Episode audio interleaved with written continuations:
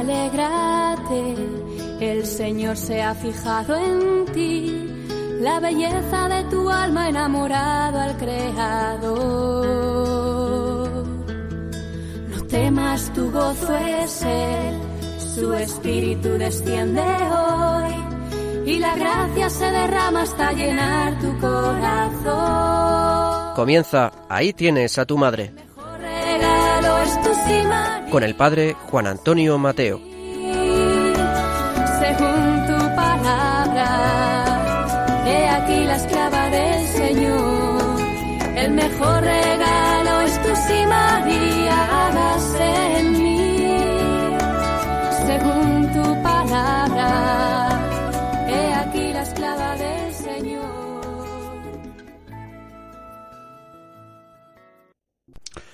Muy queridos amigos y oyentes, en primer lugar, los que preparamos este programa, os deseamos una feliz Pascua de Resurrección, que la Virgen Santísima nos ayude a comprender y a vivir el gran misterio de la Pascua.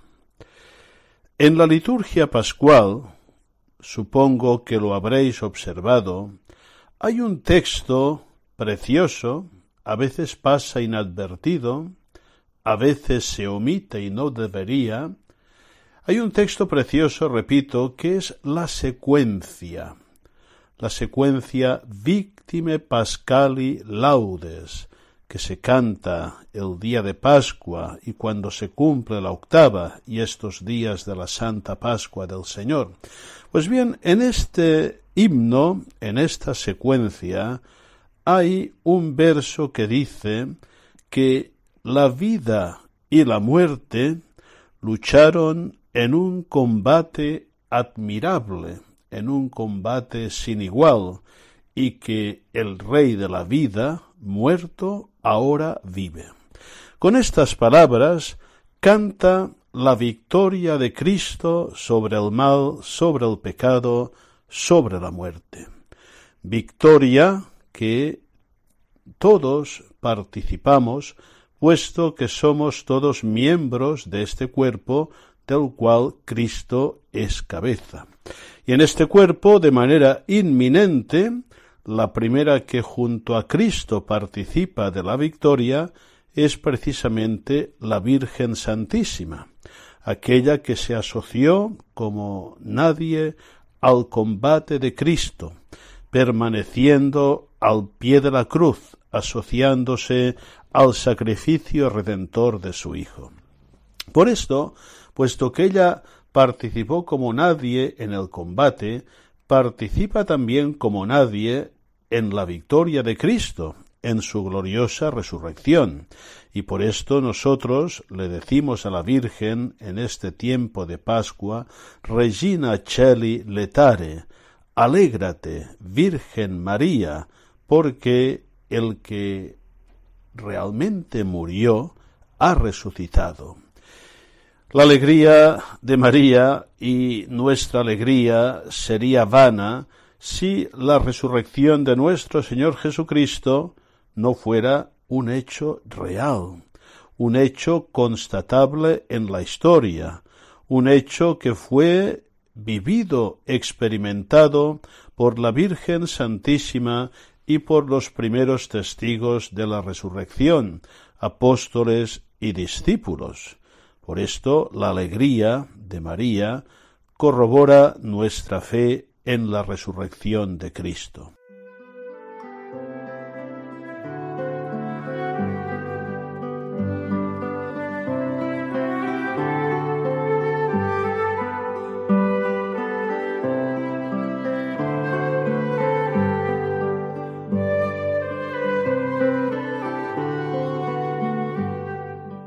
María fue agraciada, sin duda alguna, por su participación singular en la obra de la redención con el Señor resucitado, con su presencia.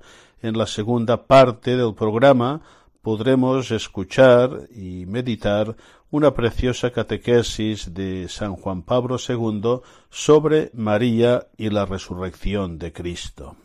Es verdad, como dirá el Papa, que no consta en los escritos del Nuevo Testamento eh, esta aparición singular de, de Jesucristo a la Virgen María, pero yo creo que no consta porque es algo tan obvio, algo que debe darse por supuesto. ¿Cómo no iba a ser ella la primera agraciada con la presencia del Señor resucitado, puesto que se unió a Él como ninguna criatura al sacrificio redentor? El tiempo de Pascua es un tiempo para vivir con María y bajo su guía la experiencia gozosa de la resurrección. Esta resurrección que ya ha iniciado en Cristo y que debe cumplirse en todos nosotros. Esta resurrección que es victoria sobre el mal, sobre el pecado, sobre la muerte y sobre el maligno. A veces, contemplando nuestra historia, los momentos que cada generación le toca vivir, podemos tener como, como dudas sobre esta victoria que realmente haya acontecido y que llegará a toda su plenitud, pero no es así la victoria de Cristo es definitiva. El enemigo ha quedado aniquilado. Ciertamente que el combate continúa en el tiempo de la Iglesia, pero la victoria ya se ha dado y nosotros lo que debemos hacer por medio de la conversión, por medio de la fe, sostenidos por la gracia, es irnos incorporando a esta victoria de Cristo. Acabo esta reflexión introductoria con unas muy profundas palabras de un gran mariólogo español y buen amigo, don Miguel Ponce, en aquel libro nunca bien ponderado que se titula María, Madre del Redentor y Madre de la Iglesia. Dice unas palabras que creo que pueden ser muy iluminadoras y, e infundir mucha esperanza en los momentos en que nos toca vivir. Se titula La victoria sobre el dragón.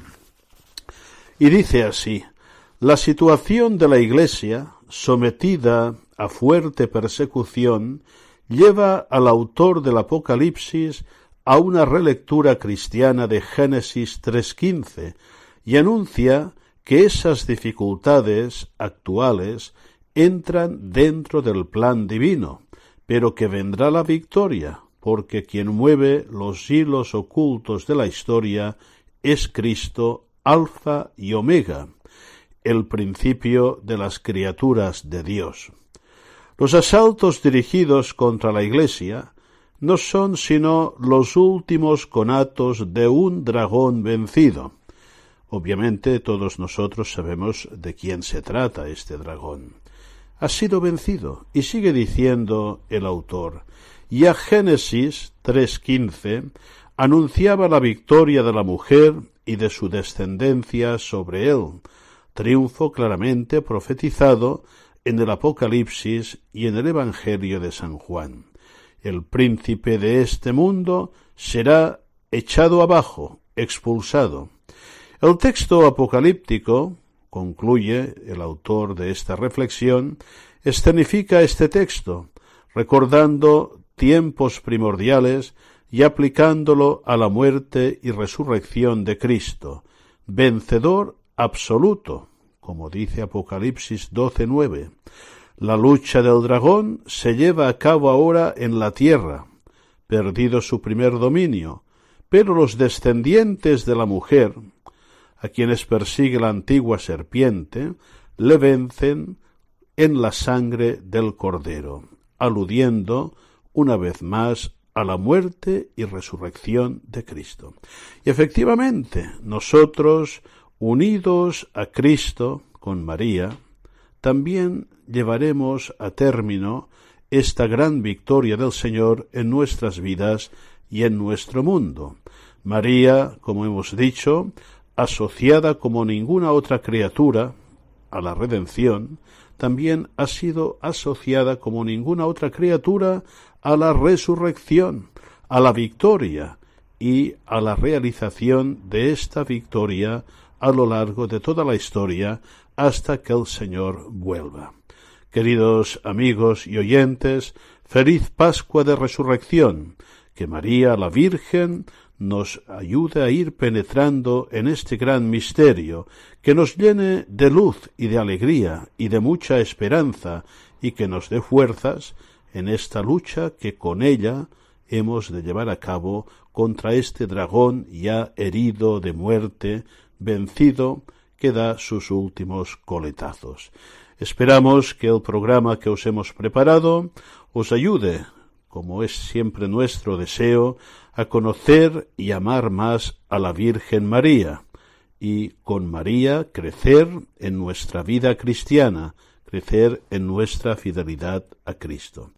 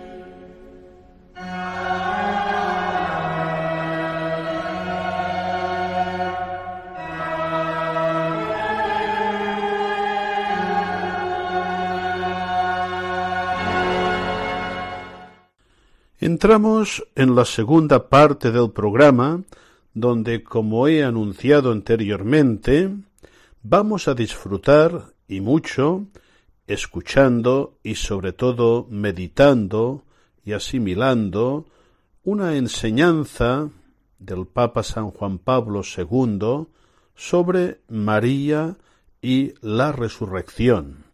Nos ayudará a comprender muchas cosas que hemos dicho anteriormente. Fijémonos sobre todo en las reflexiones muy novedosas en el magisterio que San Juan Pablo II hace sobre esta manifestación privilegiada de Cristo resucitado a la Virgen Santísima. Unas reflexiones que han dado mucho para el quehacer mariológico y también para la espiritualidad mariana. Escuchémoslo con atención. Nuestras colaboradoras van a leer este texto pausadamente en algunas secciones.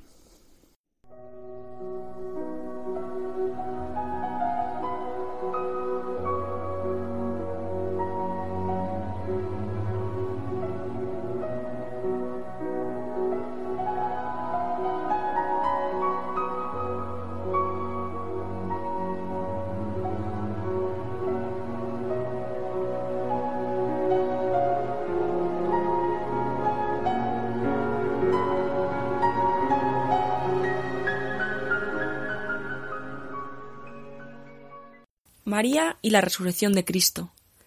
Después de que Jesús es colocado en el sepulcro, María es la única que mantiene viva la llama de la fe, preparándose para acoger el anuncio gozoso y sorprendente de la resurrección. La espera que vive la Madre del Señor el sábado santo constituye uno de los momentos más altos de su fe. En la oscuridad que envuelve el universo, ella confía plenamente en el Dios de la vida, y recordando las palabras de su Hijo, espera la realización plena de las promesas divinas. Los evangelios refieren varias apariciones del resucitado, pero no hablan del encuentro de Jesús con su madre. Este silencio no debe llevarnos a concluir que después de su resurrección Cristo no se apareció a María. Al contrario, nos invita a tratar de descubrir los motivos por los cuales los evangelistas no lo refieren. Suponiendo que se trata de una omisión, se podría atribuir al hecho de que todo lo que es necesario para nuestro conocimiento salvífico se encomendó a la palabra de testigos escogidos por Dios, es decir, a los apóstoles, los cuales, con gran poder, dieron testimonio de la resurrección del Señor Jesús. Antes que a ellos, el resucitado se apareció a algunas mujeres fieles, por su función eclesial. Id, avisad a mis hermanos que vayan a Galilea, allí me verán. Si los autores del Nuevo Testamento no hablan del encuentro de Jesús resucitado con su madre, tal vez se debe atribuir al hecho de que los que negaban la resurrección del Señor podrían haber considerado ese testimonio demasiado interesado y por consiguiente no digno de fe.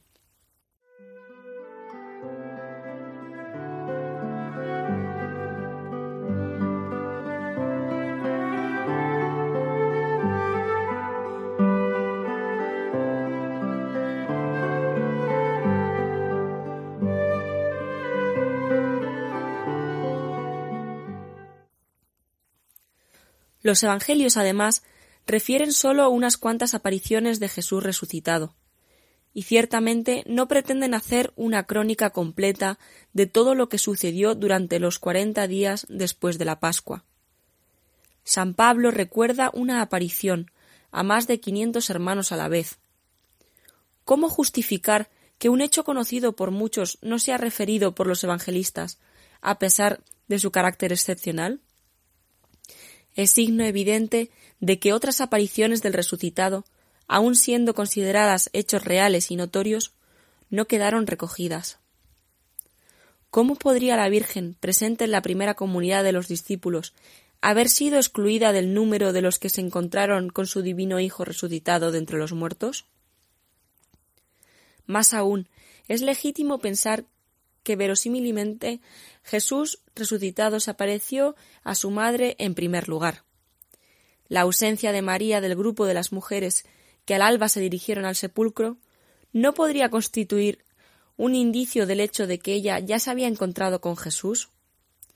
Esta deducción quedaría confirmada también por el dato de que las primeras testigos de la resurrección, por voluntad de Jesús, fueron las mujeres, las cuales permanecieron fieles al pie de la cruz, y por tanto más firmes en la fe.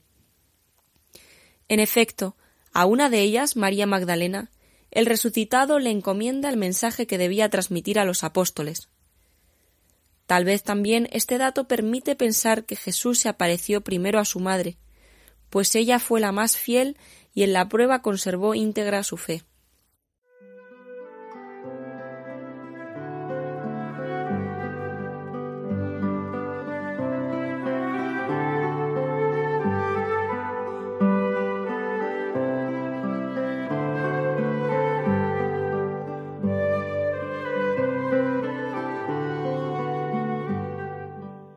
Por último, el carácter único y especial de la presencia de la Virgen en el Calvario y su perfecta unión con su Hijo en el sufrimiento de la cruz parecen postular su participación particularísima en el misterio de la resurrección. Un autor del siglo V, Sedulio, sostiene que Cristo se manifestó en el esplendor de la vida resucitada de todo a su madre. En efecto, ella que en la Anunciación fue el camino de su ingreso en el mundo, estaba llamada a difundir la maravillosa noticia de la resurrección, para anunciar su gloriosa venida. Así, inundada por la gloria del resucitado, ella anticipa el resplandor de la Iglesia. Por ser imagen y modelo de la Iglesia que espera al resucitado y que en el grupo de los apóstoles se encuentra con él durante las apariciones pascuales, parece razonable pensar que María mantuvo un contacto personal con su Hijo resucitado, para gozar también ella de la plenitud de la alegría pascual. La Virgen Santísima, presente en el Calvario durante el Viernes Santo y en el celáculo en Pentecostés, fue probablemente testigo privilegiada también de la resurrección de Cristo, completando así su participación en todos los momentos esenciales del misterio pascual. María, al acoger a Cristo resucitado, es también signo y anticipación de la humanidad, que espera lograr su plena realización mediante la resurrección de los muertos. En el tiempo pascual, la comunidad cristiana, dirigiéndose a la Madre del Señor, la invita a alegrarse. Regina Cheli, letare, aleluya. Reina del cielo, alégrate, aleluya. Así recuerda el gozo de María por la resurrección de Jesús, prolongando en el tiempo el alégrate que le dirigió el ángel en la Anunciación para que se convirtiera en causa de alegría para la humanidad entera.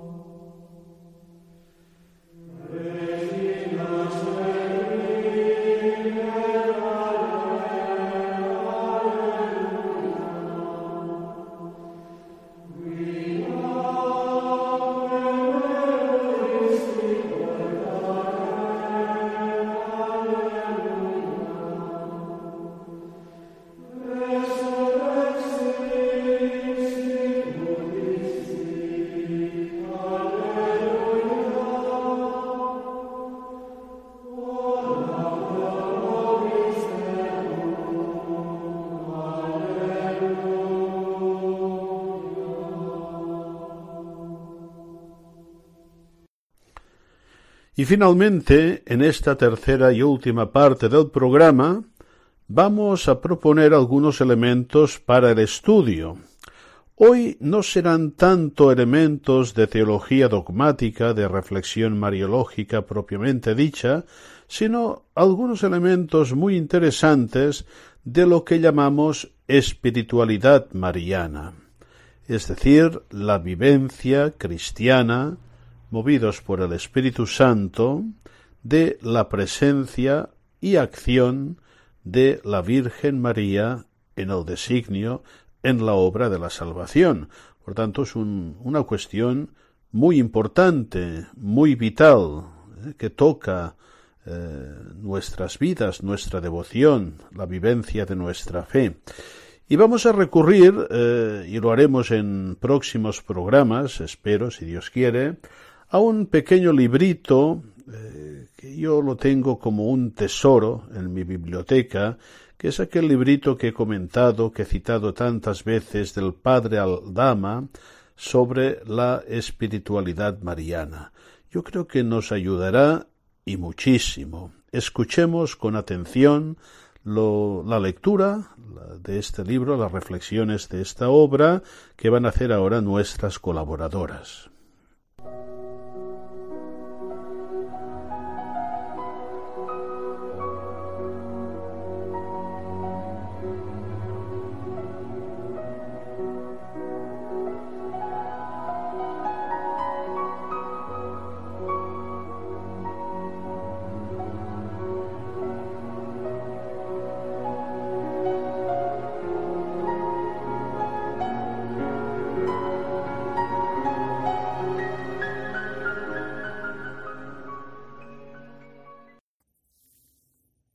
Cuando vamos a hablar de espiritualidad mariana, es preciso comenzar por explicar estas dos palabras, espiritualidad y mariana.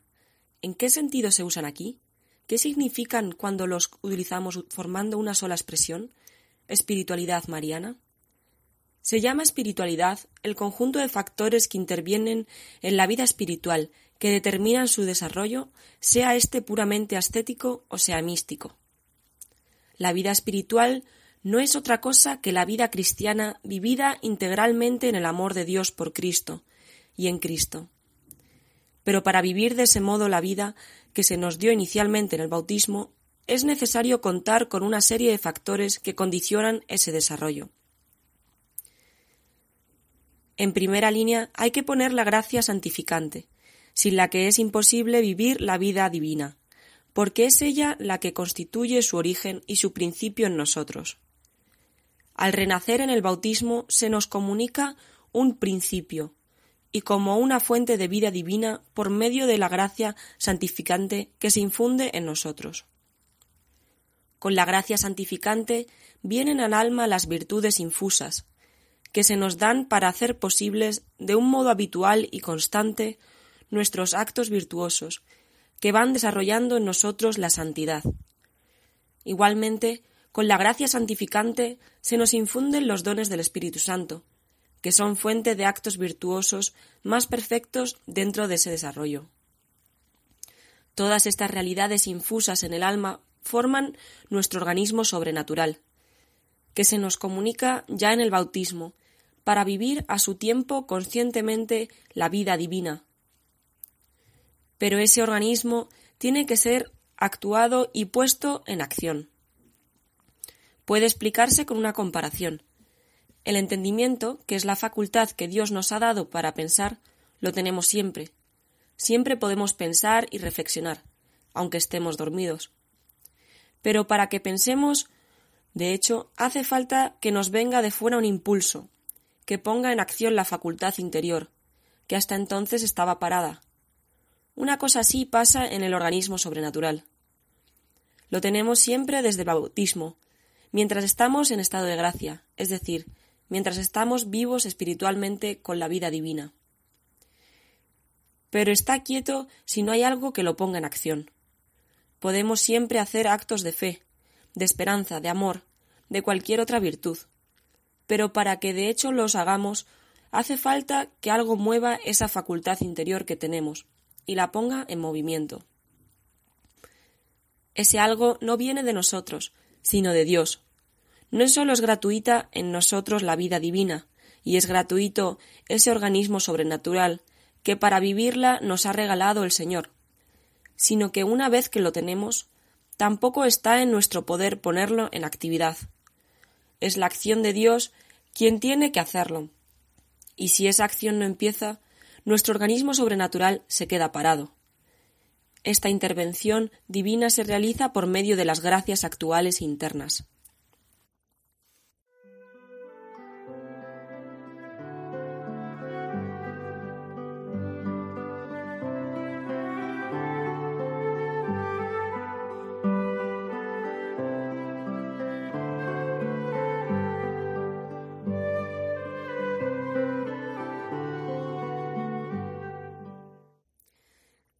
La gracia actual interna es una actuación divina dentro de nuestras facultades superiores, es decir, dentro de nuestro entendimiento y de nuestra voluntad.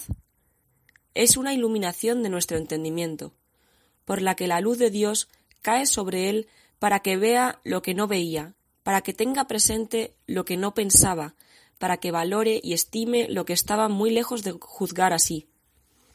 Es también una inspiración de nuestra voluntad, que produce un primer deseo, un atractivo para lo bueno, un desapego y horror de lo malo, un calor íntimo que nos enciende en ansias de Dios, de buscarle, de encontrarle, de poseerle. Ni son sólo esa primera iluminación y esa inspiración primera, sin las que no se pone en movimiento nuestro organismo sobrenatural. Es que el proceso que de esa manera se desencadena en nosotros necesita nuevas gracias actuales de Dios.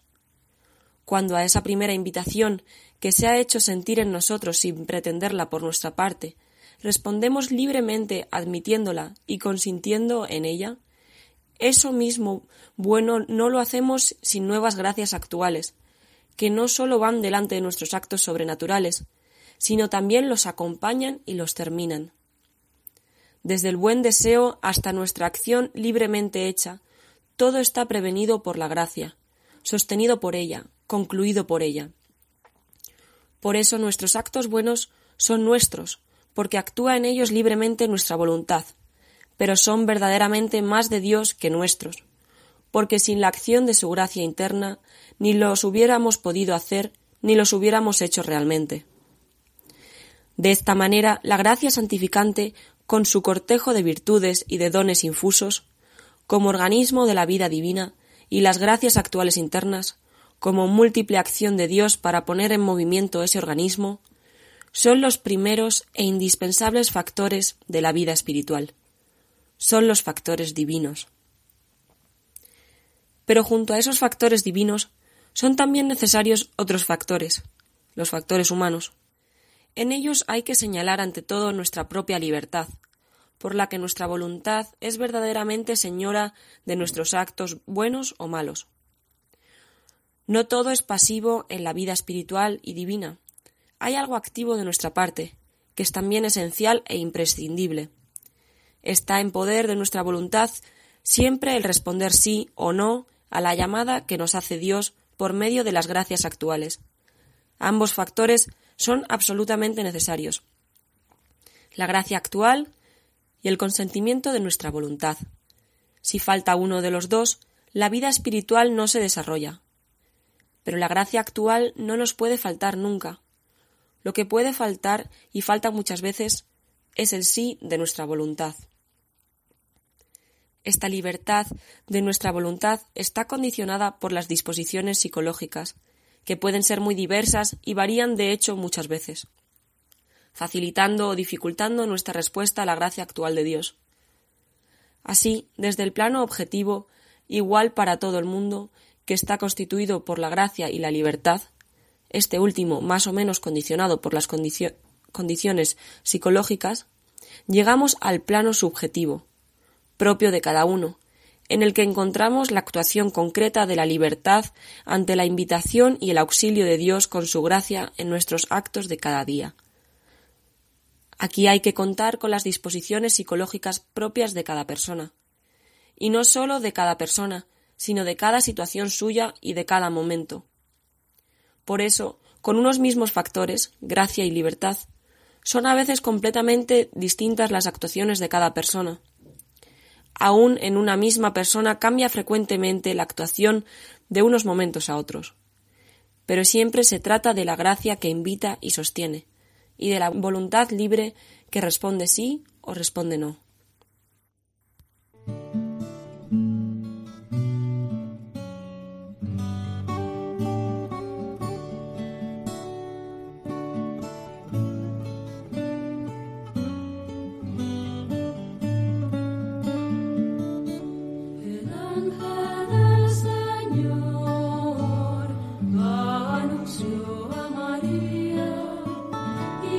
principio por obra del Espíritu Santo.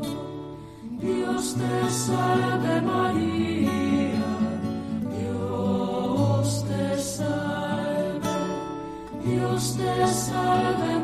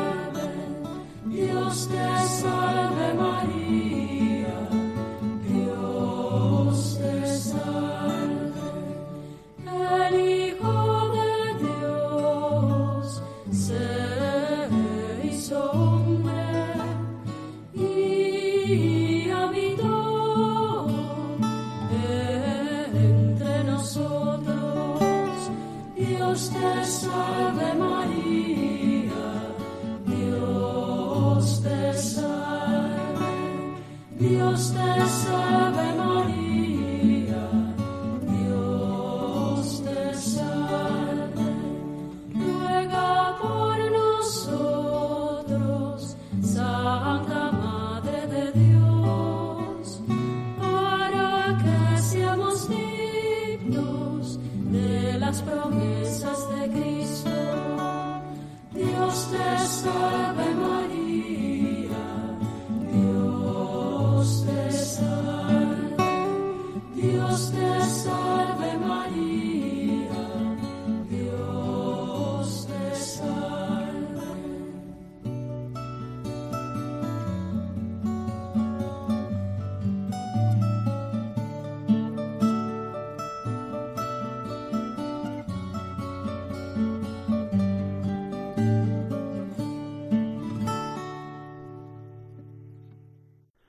Verdad que hemos aprendido muchas cosas y muy interesantes en este programa, muchas enseñanzas para vivir nuestra devoción, nuestra entrega a la Virgen María. Y claro, eh, a ningún oyente le habrá pasado por alto que este programa eh, se está difundiendo, se está escuchando en un día muy especial, en el día en que se cumple la octava de Pascua y que es el domingo de la Divina Misericordia. Y María es Madre de la Misericordia, Madre de Gracia, Madre de Misericordia. Y la mejor, la mayor alegría que le podemos dar a la Virgen es, ayudados por ella, pues esta es su misión materna, acoger con corazón agradecido, con espíritu decidido, esta misericordia que brota de la pasión, muerte y resurrección del Señor. Y recordaréis que os decía en el programa anterior, cuando iniciaba la Semana Santa, que una gran preparación para la Pascua es, sin duda, una preparación indispensable, una buena confesión. Pues bien, en el sacramento de la penitencia recibimos, acogemos esta gran misericordia del Señor que nos renueva y nos incorpora a su resurrección. Y sería bueno, si no lo hemos hecho durante la cuaresma y durante la Semana Santa, que lo hagamos durante la Pascua. Hay que recordar que la Santa Madre Iglesia manda confesar y comulgar por Pascua de Resurrección. Pues bien, este, este precepto que, que brota de, la misericordia de la Iglesia para con sus hijos, eh, este precepto se puede cumplir y se debe cumplir durante todo el tiempo pascual, durante la cincuantena, la pascual. Pues bien, la Virgen, la Virgen nos llama, nos impulsa, ¿eh? yo casi diría que nos, nos suplica que acojamos esta gran misericordia en nuestra vida por la fe, la conversión y, por supuesto, cuando es necesario, por la recepción fructuosa del sacramento de la penitencia, por una buena confesión. Queridos amigos y oyentes, que continuéis disfrutando y viviendo la Pascua, la resurrección del Señor.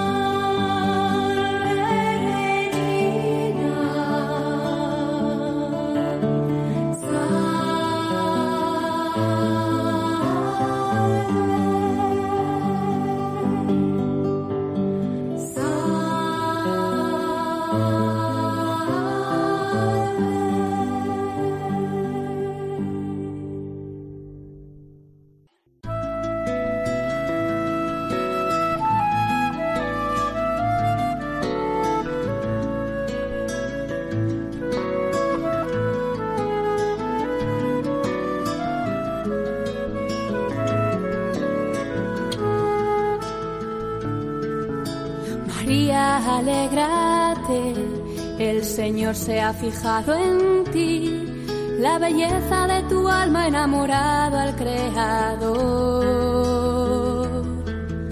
No temas, tu gozo es Él, su espíritu desciende hoy y la gracia se derrama hasta llenar tu corazón. Han escuchado Ahí tienes a tu madre El mejor regalo con el padre Juan Antonio Mateo.